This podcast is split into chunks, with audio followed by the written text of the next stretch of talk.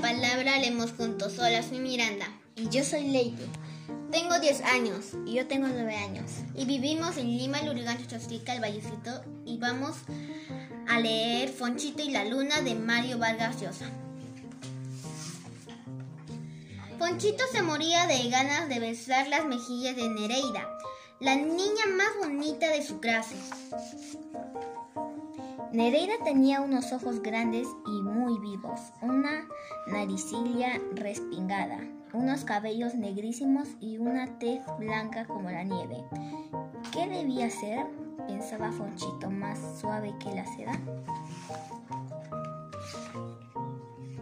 Un día durante el recreo se atrevió a acercarse a ella y, sin que lo oyeran sus compañeros que jugaban alrededor, le dijo, me gustaría darte un beso en la mejilla, ¿me darías?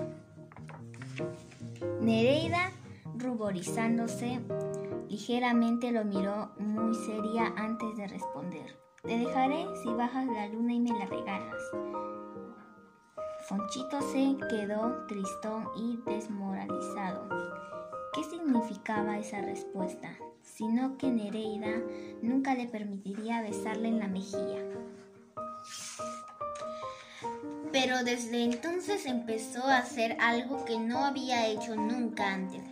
Pasarse mucho rato mirando la luna embobado desde el balcón o la azotea de su casa. Es decir, cuando la luna salía, lo que ocurre rara vez en la ciudad de Lima, cuyo cielo suele estar cubierto de nubes muchos meses del año. De esos raros días en que lucía el cielo limeño una luna redonda como un queso, luego de estarla contemplando mucho rato, Fonchito dando un suspiro se disponía a bajar a su cuarto a acostarse.